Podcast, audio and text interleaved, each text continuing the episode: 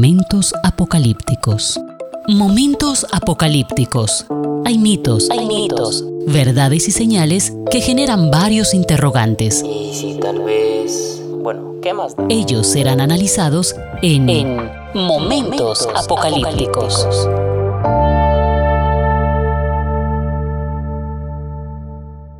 Hola, ¿qué tal? Sean todos bienvenidos al podcast Momentos Apocalípticos.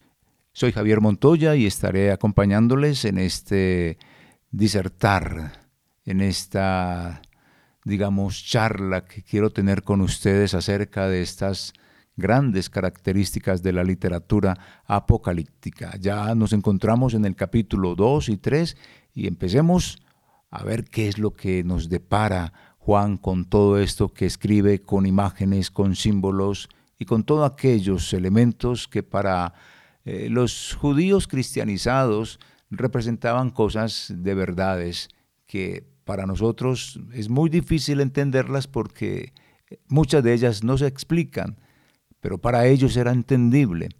Y hay también gentiles cristianizados, muchos de ellos podrían haber sabido todo esto, como tampoco tienen que saberlo y quizás se les pudo haber presentado alguna dificultad. Estas mismas dificultades hoy siguen, pero acrecentadas porque la distancia en el tiempo, la distancia geográfica y esa interpretación de ese simbolismo que ellos tenían, pues cercano en ese momento, en el siglo I, muy lejano para nosotros, hoy ya en el siglo XXI, y por eso tratamos de ver estos rasgos para acercarnos lo más posible a ese mensaje sin dañarlo, tal como Dios quería que se entregara a la iglesia.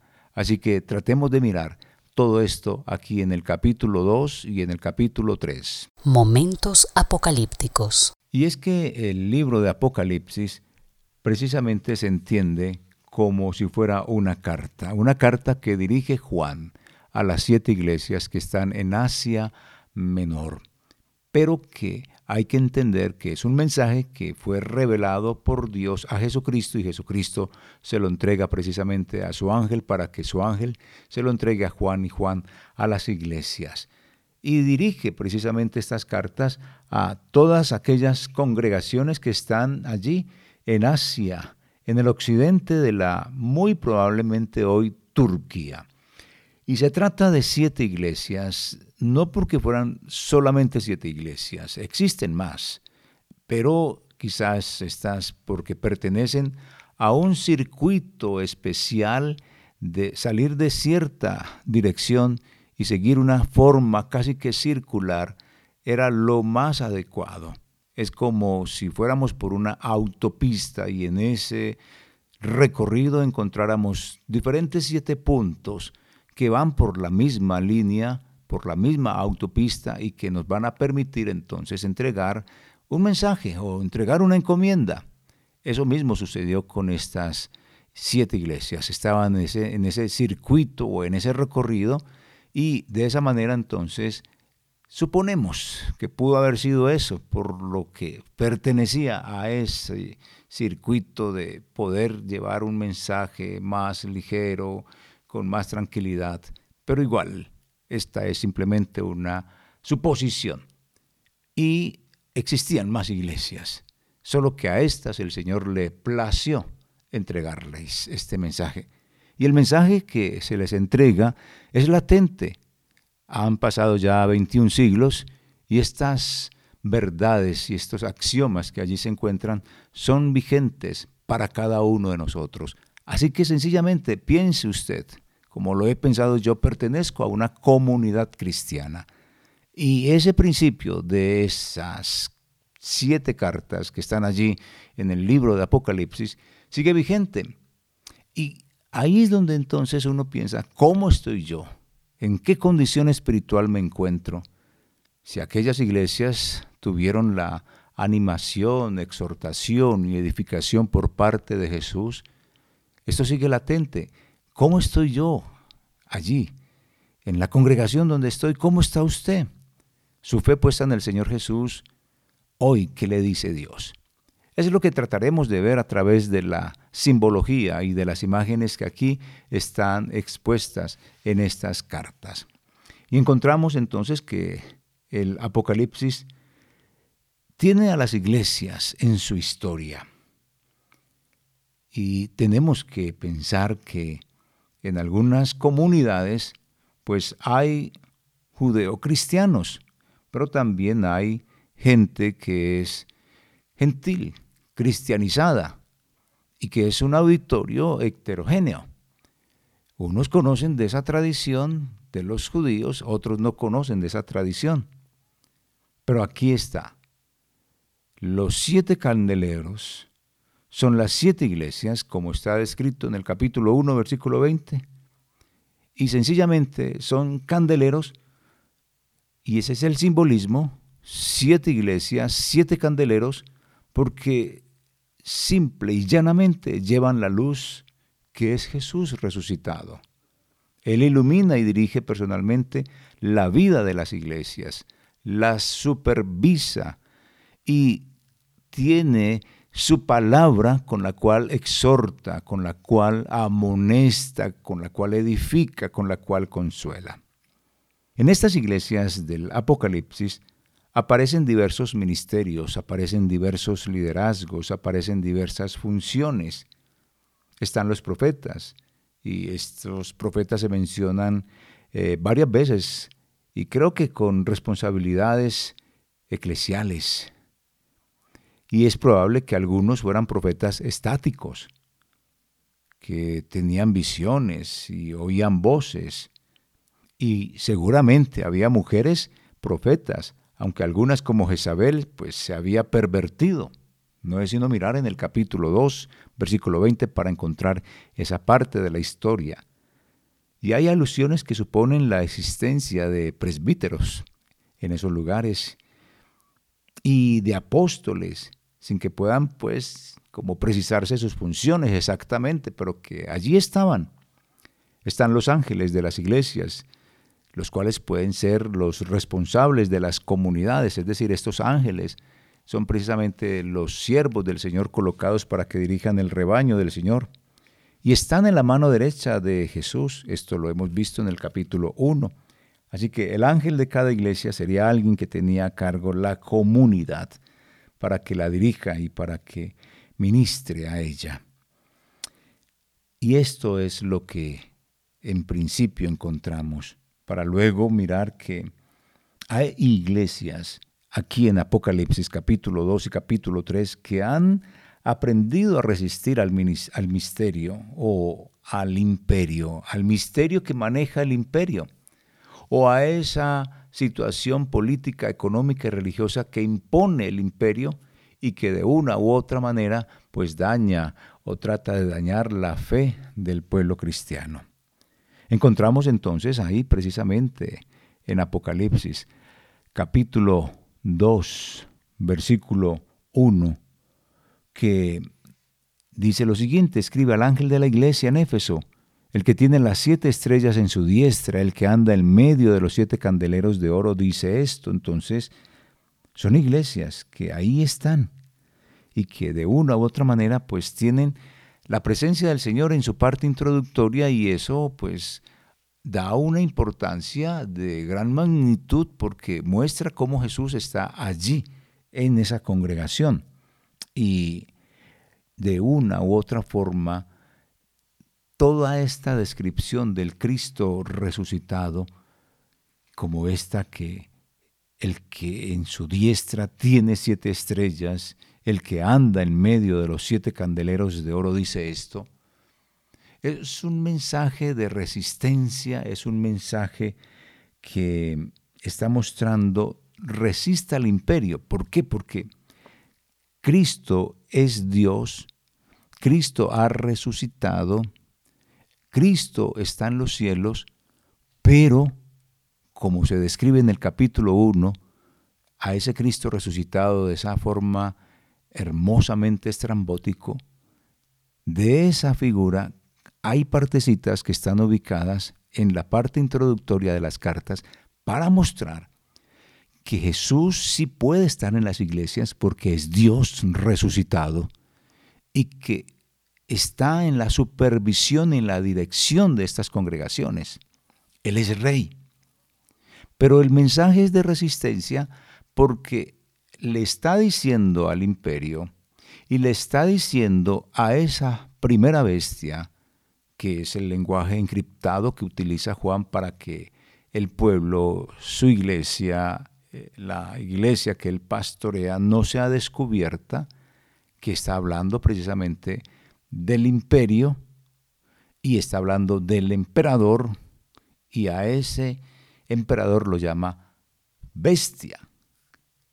Y de una u otra manera, esa bestia que se considera Dios, esa bestia que se considera divina, se cree divina y que el pueblo cree que es divino, un ser divino, no puede estar en la congregación, como si lo puede estar Jesús. Y por eso cada carta, en su parte introductoria, va a tener siempre una descripción de ese Jesús que aparece en el capítulo 1.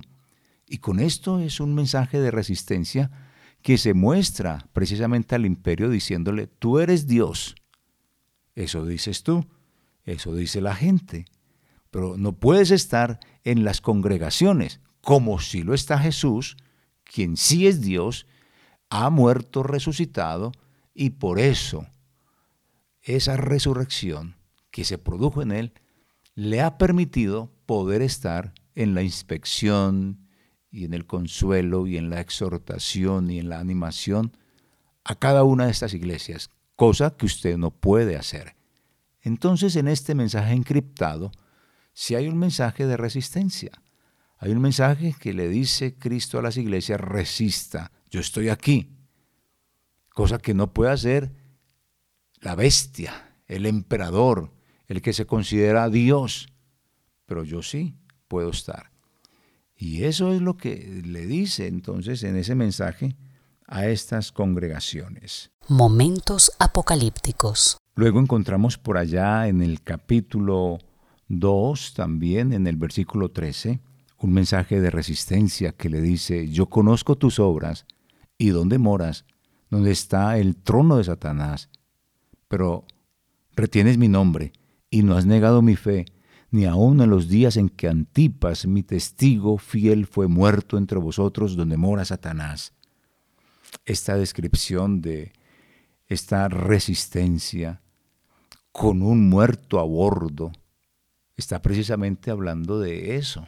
Sea fiel y fiel hasta la muerte, no importa.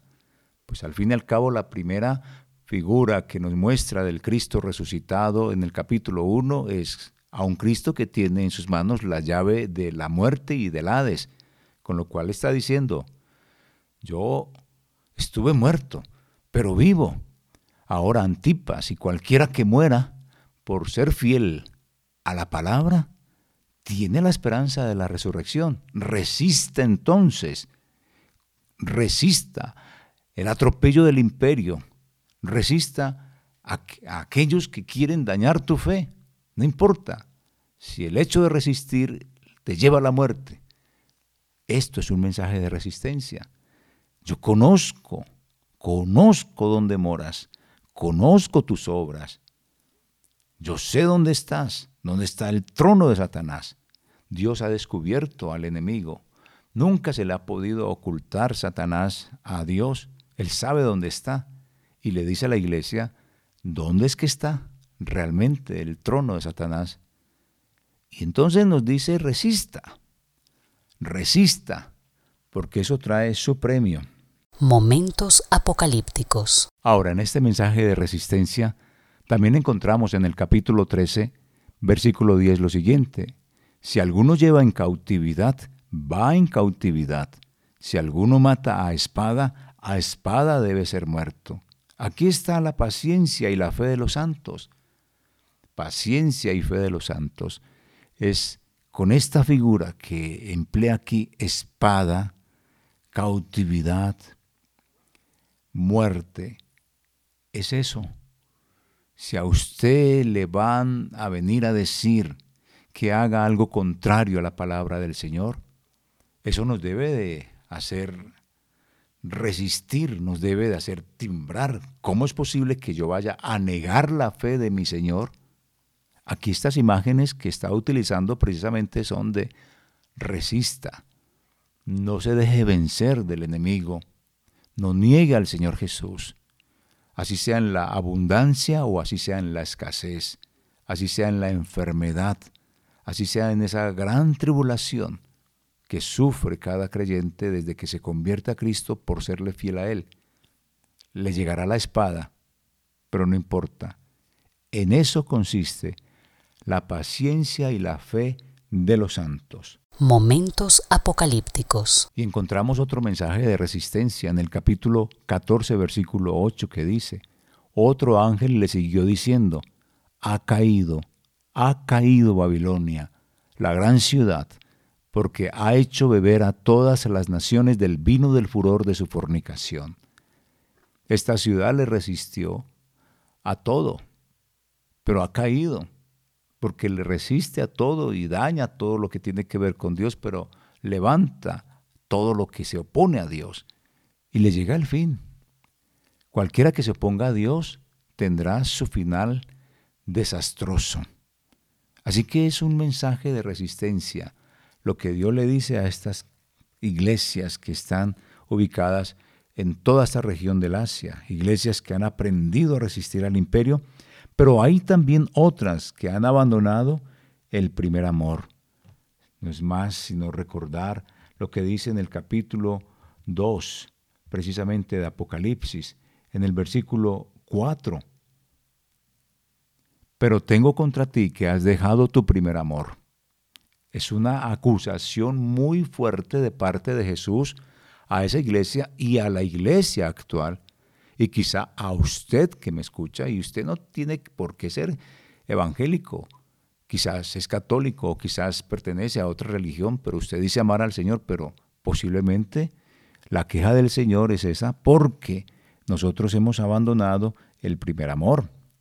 Y entonces ahí está esto que es la vida eclesial.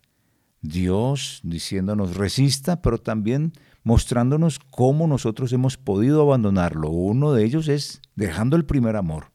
No hay exactitud sobre el asunto de qué es dejar el primer amor, pero muy probablemente puede ser esa conversión que hicimos y que nos llevó a unas alturas impresionantes de comunión con Dios, pero que con el tiempo se va cayendo porque no le vamos dando la importancia como cuando en la relación de pareja se debe de alimentar ese amor.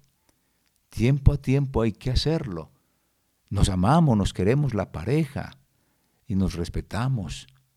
Pero ese amor va madurando y Dios también quiere que nosotros en el amor con Él vayamos madurando y que alimentemos esto constantemente. Y quizá se hace mucho trabajo, pero no se hace con el amor, con el amor que corresponde para ser Dios adorado y servir a los demás. Y ese es uno de los mensajes que Él nos dice que hemos abandonado ese primer amor.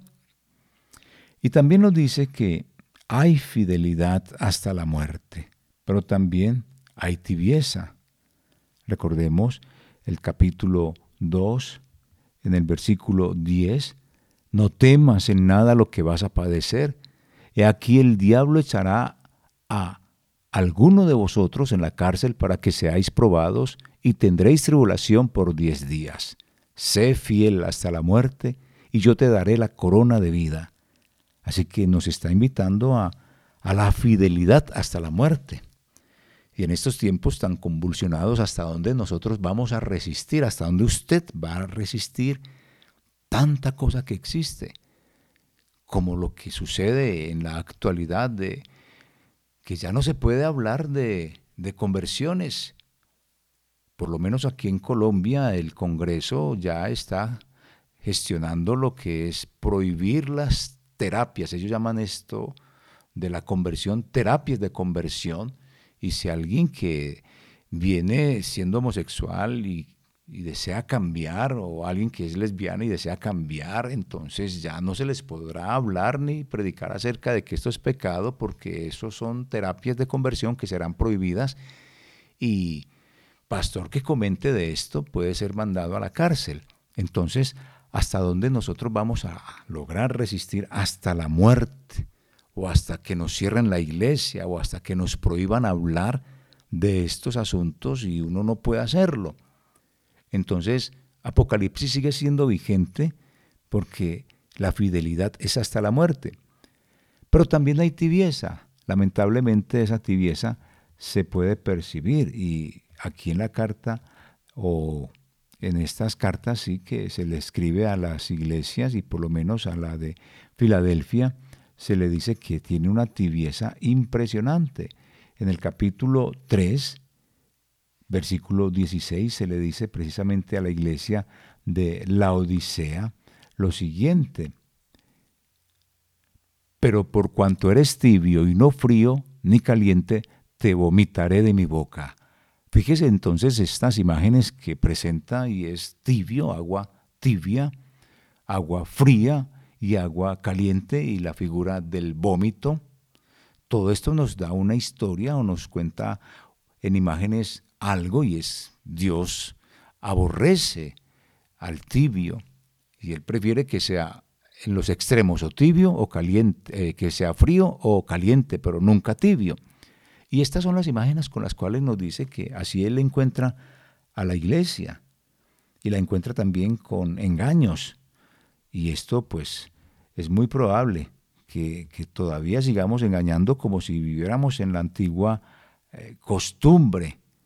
Aquí en este capítulo 2, versículo 20, encontramos en este mensaje a la iglesia de Tiatira, pero tengo unas, unas pocas cosas contra ti que toleras a esa mujer Jezabel que se dice profetiza, enseñe y seduzca a mis siervos a fornicar y a comer cosas sacrificadas a los ídolos. Aquí en este capítulo 2.20, pues esta mujer, Jezabel, está engañando. Y así hay mucha gente que enseña doctrinas erradas, falsas, en la misma congregación, en el mismo pueblo de Dios. Y eso lo observa el Señor. Y esa es la vida eclesial de la actualidad. Nada nos diferencia con aquella iglesia del siglo I. Estamos en el siglo XXI y sigue las mismas verdades, los mismos principios. Algunos se convierten, otros eh, se resisten al mensaje de la palabra del Señor. Aquí mismo en el capítulo 2, eh, en el versículo 21, creo que es en el 21, sí, se nos habla precisamente de de esa situación y le he dado tiempo para que se arrepienta, pero no quiere arrepentirse de su fornicación. Y esta figura precisamente de fornicación, esta figura de arrepentirse, es lo que Dios espera de cada uno de nosotros. La fornicación en este caso no tiene que ver con el acto sexual, no tiene que ver con la inmoralidad sexual, tiene que ver con esa inmoralidad espiritual, la fornicación, comulgar con varios dioses, y serle fiel a todos los dioses. Y no se puede ser fiel a todos los dioses, porque se es fiel a uno y se le engaña al otro. Siempre va a haber esto, esto no podemos tapar el sol con un dedo. El que tiene más de un amor a una o a uno de ellos le es infiel. Entonces, esta es una de las quejas que también el Señor está diciendo. Algunos no retienen la fe y eso es importante también tenerlo presente en este mensaje de Jesús a la iglesia de Pérgamo, en el capítulo 2, versículo 13, le dice eso que no retiene la fe. Yo conozco tus obras y dónde moras, donde está el trono de Satanás, pero retienes mi nombre y no has negado mi fe, ni aun en los días en que Antipas, mi testigo fiel, fue muerto entre vosotros, donde mora Satanás. Entonces, algunos no reniegan de la fe y resisten, y ahí están, y es como el caso de Antipas, quien fue metido o tirado a un horno de aceite hirviendo y ahí murió. Y ahí está ese principio, vamos a resistir. Importa lo que creemos en el Señor Jesús en medio de la dificultad, cuando seamos increpados por esto, de dar cuentas de nuestra fe o vamos a tirar un pie hacia atrás. Ojo con esto porque es muy peligroso. Pero también en esta vida eclesial, aquí Jesús observando todo esto, hay hermanos y hay congregaciones que permiten doctrinas falsas Y eso es un peligro.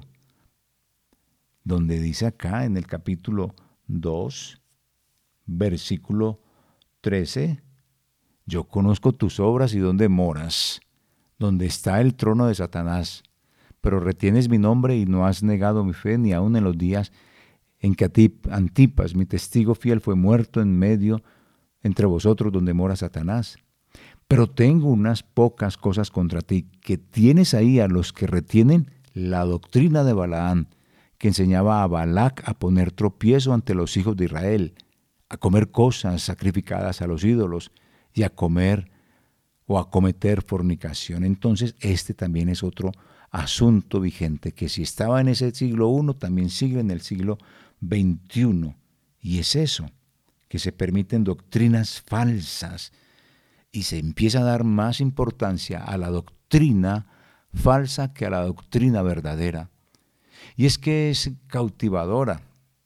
Eso es como el ejemplo del trigo y de la cizaña.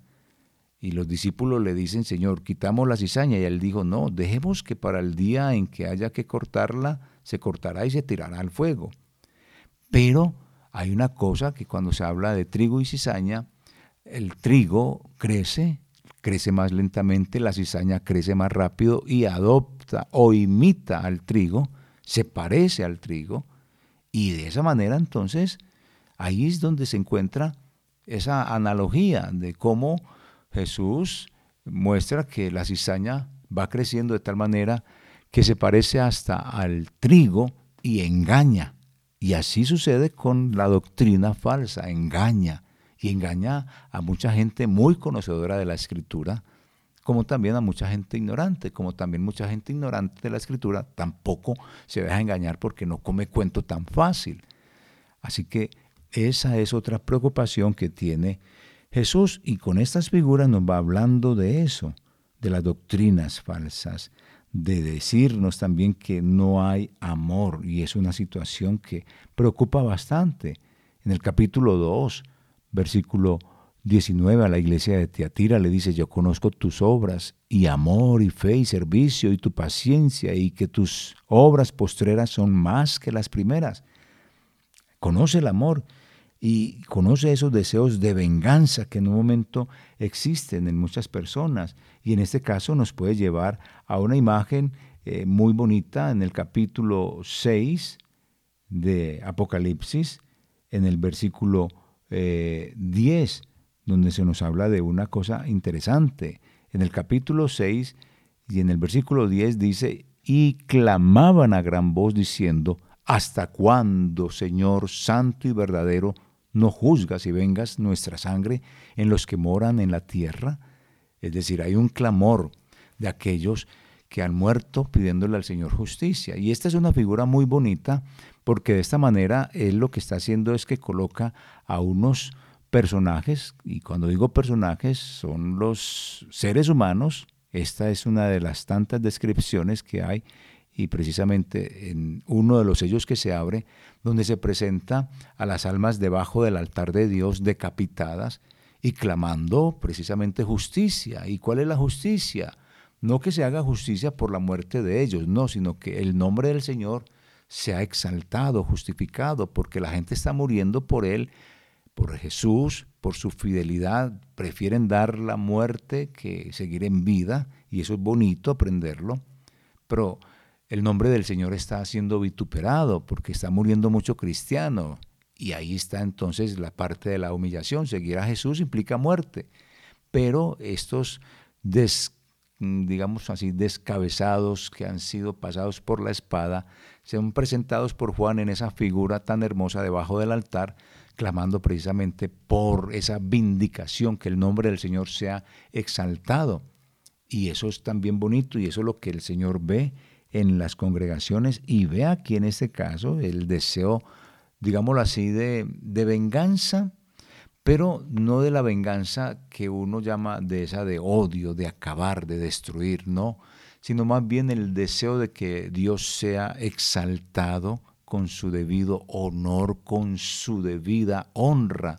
Y esa es la preocupación de estas almas que están decapitadas debajo del altar de Dios.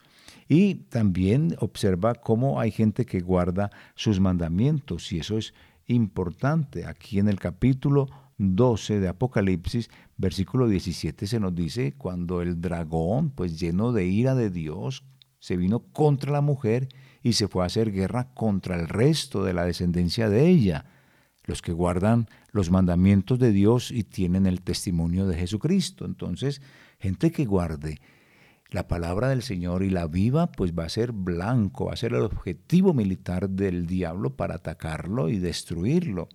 Y eso lo ve el Señor también y ve esa fidelidad en tantas personas. Y también ve cómo se transgreden, cómo se hieren.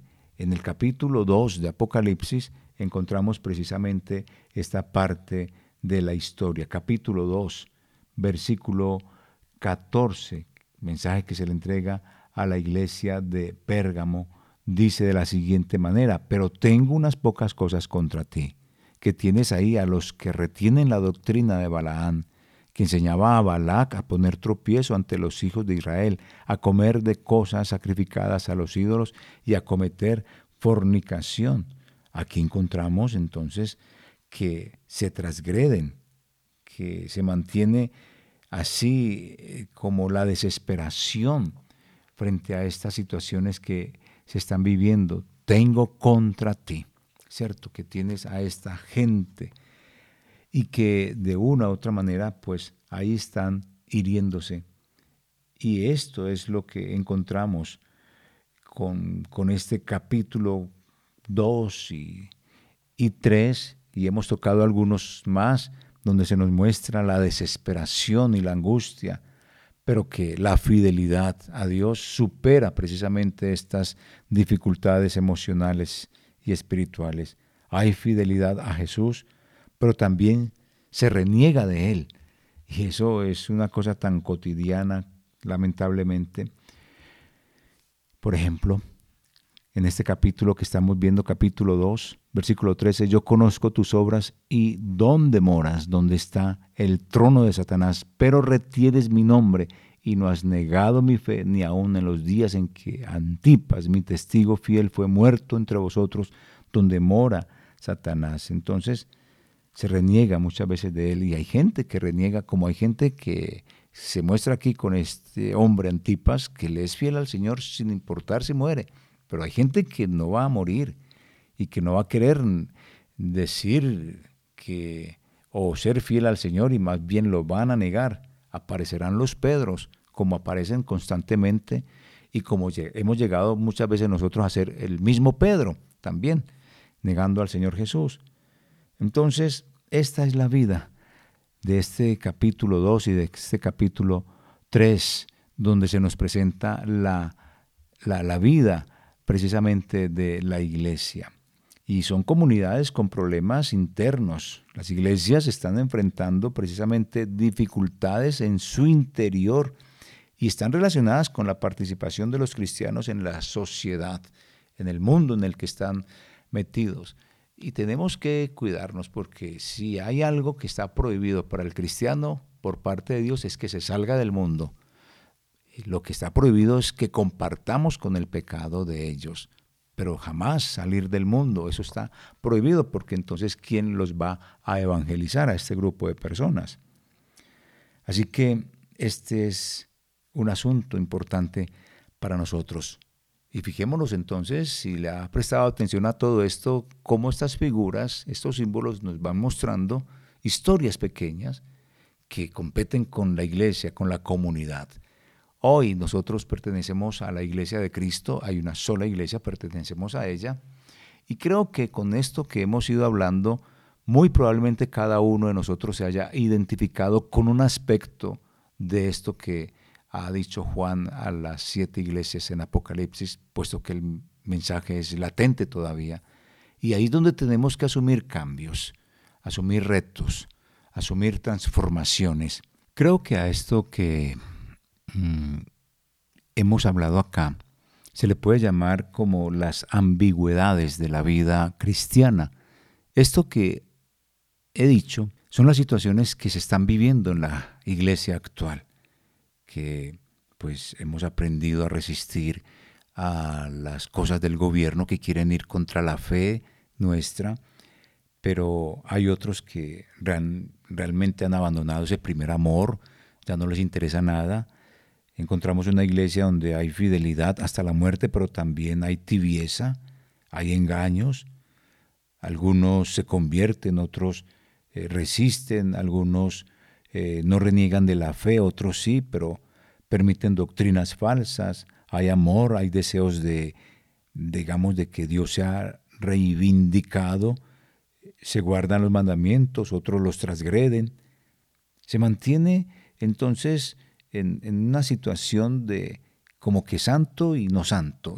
O se tiene que ser santo o no santo, porque no se pueden ser las dos cosas a la vez, o santo o pecador. Y esa es la ambigüedad de la iglesia, ese es el peligro que tiene la iglesia actual. Y con todas estas figuras que se nos presentan acá, pues Cristo nos da una historia, nos está mostrando esta la situación, entiéndanlo como con plastilina.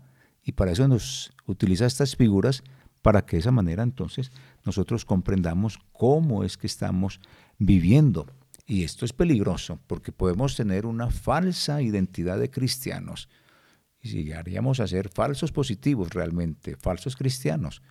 Hay que andar con mucho cuidado nuestra vida cristiana. Esto es entonces en cuanto a las ambigüedades de la vida cristiana. ¿Y qué tal vez, y qué tal si miramos ahora entonces lo que tiene que ver con estos agentes de, de la mentira, porque son conflictos internos que vivimos dentro de nuestras eh, comunidades, y es que la iglesia enfrenta precisamente estos conflictos, donde pues estamos relacionados con los otros y en esta relación pues se presentan precisamente estas situaciones. Hay mentiras, algunas comunidades tienen un conflicto interno con los seguidores de los Nicolaitas, de Balaán, de Jezabel. Eso se dio en ese tiempo y usted lo puede observar precisamente en esos capítulos de Apocalipsis, capítulo 2 y versículo 6, que nos dice, pero tienes esto, que aborreces las obras de los Nicolaitas, las cuales yo también aborrezco. Y encontramos otro texto que está en el mismo capítulo 2, versículo 14, y que dice, pero tengo unas pocas cosas contra ti, que tienes ahí a los que retienen la doctrina de Balaán, que enseñaba a Balac a poner tropiezo ante los hijos de Israel, a comer de cosas sacrificadas a ídolos y a cometer fornicación. Y encontramos en el capítulo, en el mismo capítulo, eh, versículo 15, en el capítulo 2, versículo 15, y también tienes a los que retienen la doctrina de los nicolaitas, la que yo aborrezco. Y luego encontramos en el versículo 20, en el mensaje a la iglesia de Tiatira, el siguiente mensaje, y es que tengo unas pocas cosas contra ti, que toleras a esa mujer Jezabel y que se dice ser profetisa y que enseña y seduce a mis siervos a fornicar y a cometer cosas y a comer cosas sacrificadas a los ídolos. Entonces, aquí se presenta la mentira también en la falsedad con las doctrinas, como la de los Nicolaitas, Baladán y Jezabel, y si vamos a traducirlo a nuestro tiempo, pues encontraríamos también toda una serie de doctrinas y de dogmas que se enseñan en la iglesia de Cristo y que son falsas, pero que ahí están y se tienen como si fueran doctrinas básicas y fundamentales, como por ejemplo la teología de la prosperidad, tanto que abunda en el pueblo evangélico, una teología de la prosperidad que nació en el siglo pasado y que ha tomado una fuerza impresionante y que consiste en que yo le doy a Dios con el compromiso que Él me devuelva a mí también, cuadriplicado o multiplicado. Y eso no, eso no dice la Escritura. Cuando a Dios le place, nos da. Pero la Escritura básicamente en cuanto a uno dar, dice que la bendición de Dios está sobre el que da para la obra del Señor porque ayuda a los necesitados, ayuda a la obra y dice que hay dos promesas y es que siempre tendrá con qué seguir dándole a la obra del Señor y siempre tendrá para seguir viviendo bien. Pero yo no tengo que hacer un trueque, un cambio y un negocio con el Señor de yo te doy, pero tú me lo multiplicas. Eso puede suceder esporádicamente y en algunos casos muy particulares, pero no se puede enseñar como doctrina. Ahora también esa doctrina de la guerra espiritual, del zapateo, del grito, de pararse firme como un soldado y decir yo tengo el poder, eso no tiene sentido realmente. Y esas doctrinas están imperando en la iglesia y la gente cree que es así cuando es desatar de nuestra vida la carnalidad y darle riendas, pero al espíritu, no a la carne. Y estas doctrinas pululan en las congregaciones. Y aparte de estos agentes de mentiras que tienen que ver precisamente con estos sencillos ejemplos que coloco, porque existen muchos más, eh, también se puede decir que esta profetiza, ¿cierto? Del capítulo 2, eh, versículo 20, que, que se dice allí que enseña, Jezabel, que enseña, profetiza, ella seduce. Entonces, mm, aquí podemos ver que en la Sagrada Escritura nadie se autonombra profeta y ella se dedica precisamente a engañar, y así queda asociada con el diablo como el, engañador y el falso profeta. Y si uno observa en el capítulo 12, 9, pues se habla del engaño que tiene Satanás y aquí esta mujer Jezabel pues engaña y queda asociada con el engañador, con el diablo y el falso profeta que aparece en el capítulo 13, versículo 14 y versículo capítulo 16, versículo 13. Observemos lo que se nos dice de ellos, capítulo 12, versículo 9, dice, y fue lanzado fuera el gran dragón, la serpiente antigua, que se llama Diablo y Satanás, el cual engaña al mundo entero, fue arrojado a la tierra, y sus ángeles fueron arrojados con él. Entonces, Jezabel que engaña, y todo aquel que engaña con doctrina mentirosa, falsa, con el objetivo de alcanzar un propósito particular y no el bien de la comunidad, pues se asocia con Jezabel. Y Jezabel con el diablo. El diablo es el engañador y quien enseñe cosas mentirosas en la iglesia está asociado con el diablo, no está asociado con Cristo. Y también vemos a lo del falso profeta en el capítulo 13, capítulo 13, versículo 14, donde se nos habla de la segunda bestia y engaña a los moradores de la tierra con las señales que se le ha permitido hacer en presencia de la bestia, mandando a los moradores de la tierra que le hagan imagen a la bestia que tiene la herida de espada y vivió. Y entonces engaña así de esa forma, porque en el contexto que estamos leyendo esta porción, y es que engaña a los moradores, a los moradores de la tierra con las señales que se le ha permitido hacer en presencia de la bestia. Es decir, es un poder engañoso que sí, hace milagros, pero un milagro que procede precisamente del mal. El mal tiene poder también para hacer milagros y ese milagro pues acapara, exorciza ese milagro como que atrae a la gente y le encanta y va detrás de ese milagro. Y por eso hay tanta gente que va a iglesias donde la fe está puesta en un trapito, en un agua, en una agua, en una astilla de una cruz y de una serie de engaños y claro, se producen muchos milagros, pero esos milagros están avalados precisamente por un engaño. Dios les permite ese poder y ellos lo utilizan, y lo utilizan, y lo utilizan mal. Y la gente vive ahí engañada.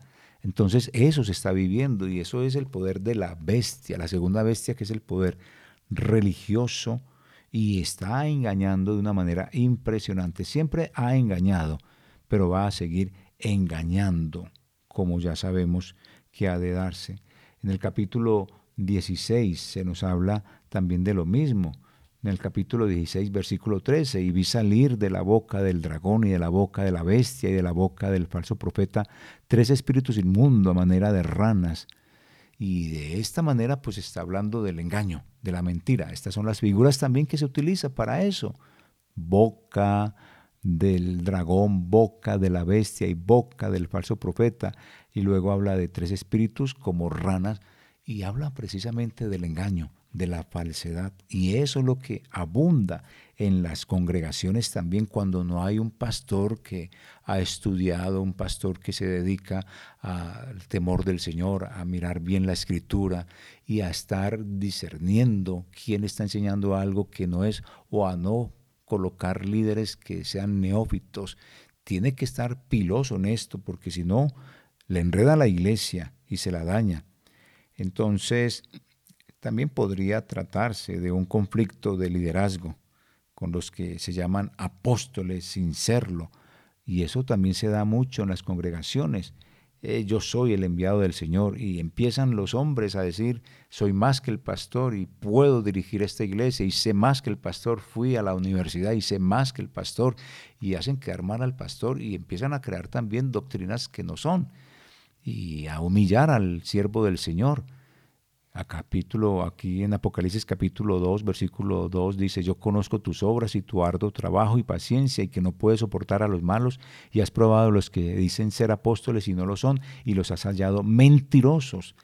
Entonces también hay que tener cuidado con eso y poner gente al liderazgo y a la enseñanza de la palabra del Señor que conozca porque pueden ser falsos maestros en un momento dado, pueden ser, no, pues, no tienen que ser malos desde el inicio, pueden ser bien, pero son neófitos y se pueden eh, levantar el ego y empezar a enseñar cosas que no son. Entonces, el falso maestro que está enseñando y engañando a sus siervos, eso hay que tenerlo con sumo cuidado, con sumo cuidado el capítulo 2, versículo 20 dice, pero tengo unas pocas cosas contra ti que toleras a esa mujer Jezabel que se dice, profetiza, enseñe y seduzca a mis siervos a fornicar y a comer cosas sacrificadas a los ídolos. Mucho cuidado con eso porque hay mucho agente de mentira. Entonces la gente es contumaz y no, a veces no, no quiere arrepentirse de lo que Dios le está diciendo y el capítulo 2, versículo 21 dice, y le he dado tiempo para que se arrepienta, pero no quiere arrepentirse de su fornicación. Hay gente engreída, hay gente que, que tiene estas condiciones y poco le importa realmente apartarse de sus enseñanzas falsas, apartarse de sus enseñanzas mentirosas y no le importa dañar al pueblo del Señor. Bueno, entonces creo que también de esta manera eh, he llegado al final de este capítulo. Seguiremos hablando un poco más de estos problemas que tienen las iglesias y es interesante que usted pueda seguir entonces mirándolo en su texto de Apocalipsis capítulo 2, capítulo 3, la manera como estos principios siguen vigentes en la iglesia actual y que nosotros seamos agentes pero de edificación, no de destrucción que seamos personas que discernimos bien las cosas y que entendamos quién nos está engañando y poder ubicarlo con amor y con ternura para que no se pierda. Esta es nuestra función. Somos el candelero que lleva luz, luz que alumbra porque Cristo está en ella, en esta iglesia, y todos somos integrantes del cuerpo de Cristo. Tenemos que tener mucho cuidado entonces con esto que el Señor nos advierte aquí en las iglesias con estas figuras y estos símbolos. Continuaremos precisamente hablando de este drama más adelante en el próximo capítulo. Muchas gracias por acompañarme y espero que pueda seguir disfrutando de este podcast, Momentos Apocalípticos. Soy Javier Montoya y recuerde me puede escribir al correo jmontoya.mvv.org.co o jmontoyaoficial.gmail.com. Ahí puede escribirme y sugerir cosas o hablar de temas que tienen que ver con la literatura apocalíptica o hacer aportes que los tomaré en cuenta y estaré muy agradecido por esto. Dios les bendiga y será hasta una próxima oportunidad. Momentos apocalípticos. Momentos apocalípticos. Hay mitos, hay mitos, verdades y señales que generan varios interrogantes. Y si tal vez... Bueno, ¿qué más? Ellos serán analizados en, en Momentos, apocalípticos.